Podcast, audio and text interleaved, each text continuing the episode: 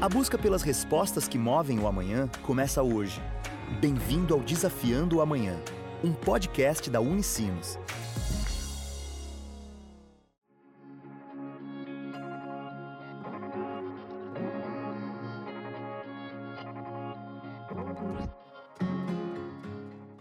Olá! Começa agora mais uma edição do Desafiando o Amanhã, o podcast da Unicinos.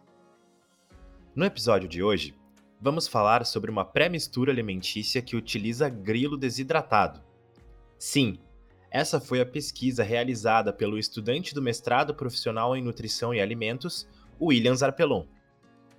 Ele conta como surgiu a ideia de criar essa pré-mistura, uma farinha à base de grilo. Veio primeiro numa conversa ali com, com as minhas orientadoras, com a orientadora e tudo mais, e começamos a pensar, né, o que, que a gente poderia utilizar em um, em um futuro não tão distante, né? A gente começou a analisar o mercado e principalmente as, as necessidades e dificuldades que teremos em um futuro, né? E a gente começou a estudar um pouco a, a ONU, né? Principalmente a, a cartilha ali, uma agenda de 2030 que eles utilizam, que eles têm um objetivo ali do desenvolvimento sustentável, né? Então, uh, eles falam muito lá mais à frente, lá em 2050, né? Indo um pouco mais à frente. Eles falam da questão de, do consumo e da produção, principalmente produção de, de carne bovina. Que ela vai, não vai ter tanto espaço no, no globo, assim, no mundo, né? Para tanta gente, né? Para tanto consumo.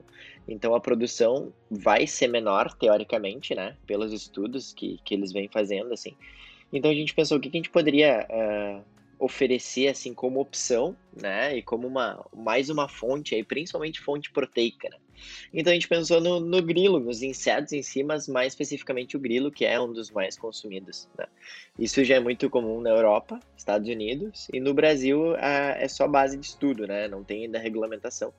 No processo de criação do produto, uma base com farinha, ovo desidratado e outros ingredientes foi desenvolvida. Ele explica um pouco mais sobre a inclusão dessa proteína do inseto na mistura.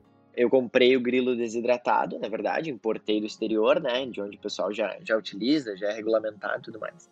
Transformei ele em, em, em, pó ali, né, em farinha, no Instituto Nutrifora ali da, da Unicinos. E aí sim, criei ali, criamos juntos uma, alguns produtos com a incorporação do grilo em si, em, em pó, em farinha, né? E aí desenvolvemos a pré-mistura, que a pré-mistura em si, ela, ela foi escolhida como objetivo de ser possível a utilização em vários produtos, e não só, sei lá, num pão, por exemplo, né?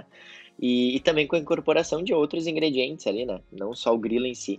Então, seria mais uh, um produto que agregaria algo a mais com a incorporação do grilo e, consequentemente, da, da proteína em si, né? E conforme os estudos, a gente fez toda uma, uma metodologia ali, né? A gente pegou o grilo desidratado, a gente fez umas análises, né, de aminoácidos, depois pegamos a pré-mistura, fizemos análise química, microbiológica e tudo mais, para o desenvolvimento de pão, pizza e massa caseira com base nessa pré-mistura.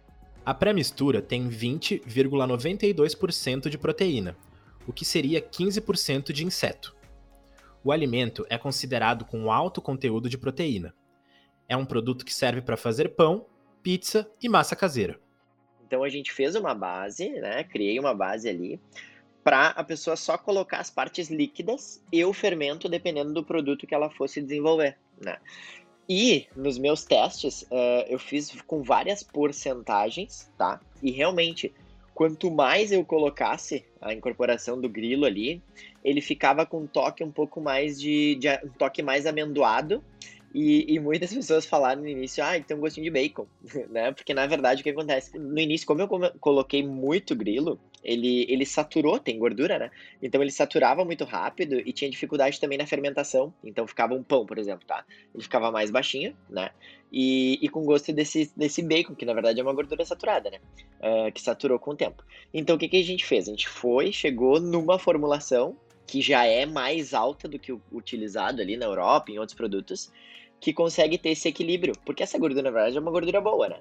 Só que aí ela acaba não, não, não atrapalha de nenhuma forma, então o que, que a pessoa uh, sente no final, no final do produto, né?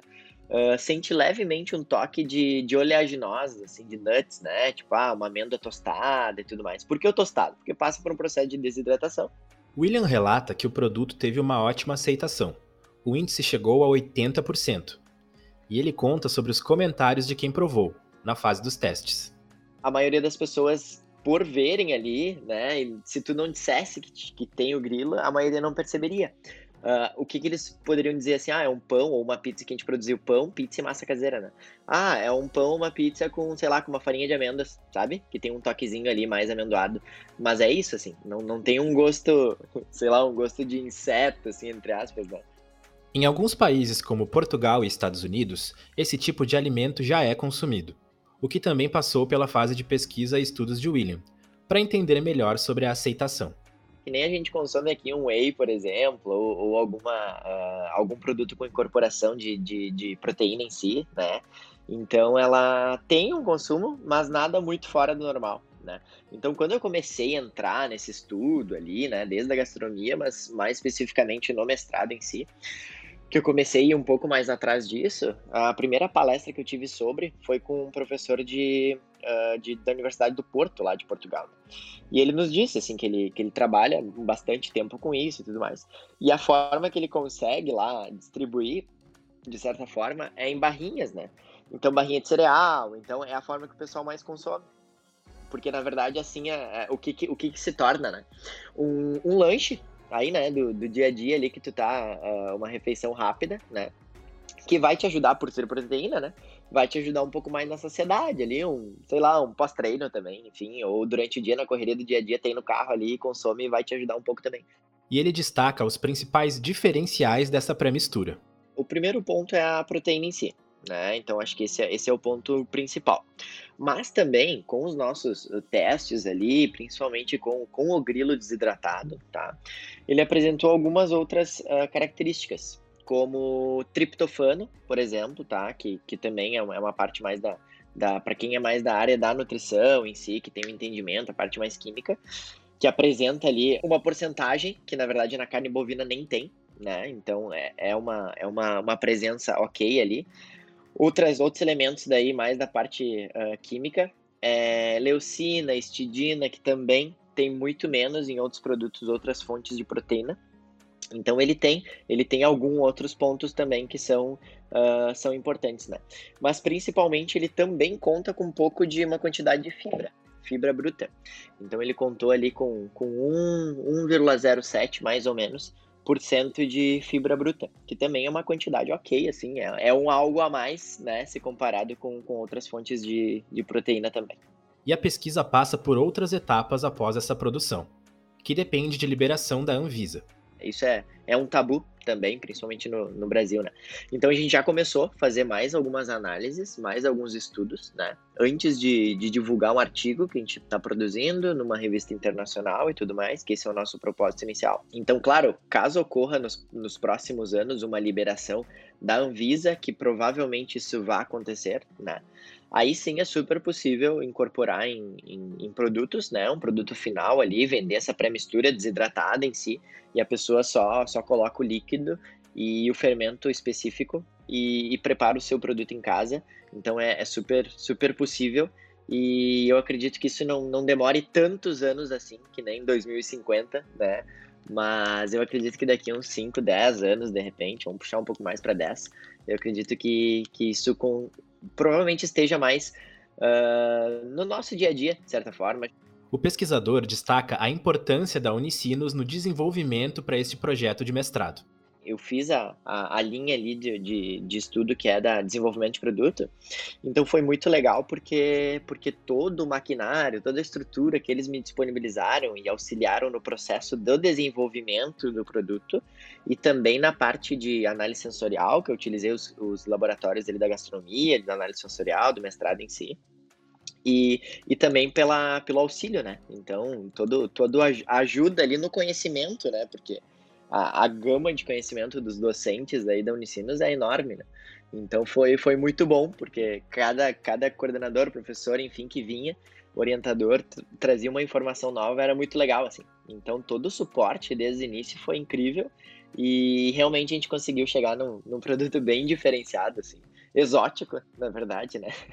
Meio peculiar, mas, mas bem legal, bem legal mesmo, assim. E com a análise sensorial a gente conseguiu ter essa certeza de que seria algo, algo inusitado, mas super bem aceito, de certa forma. E esse foi mais um episódio do Desafiando Amanhã, o podcast da Unicinos.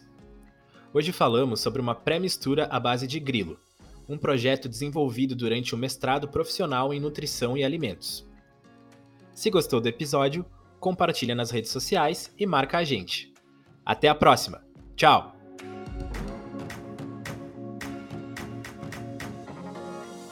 Você acabou de ouvir Desafiando o Amanhã, um podcast da Unicinos. Sempre um novo episódio com conhecimento que busca respostas para o amanhã.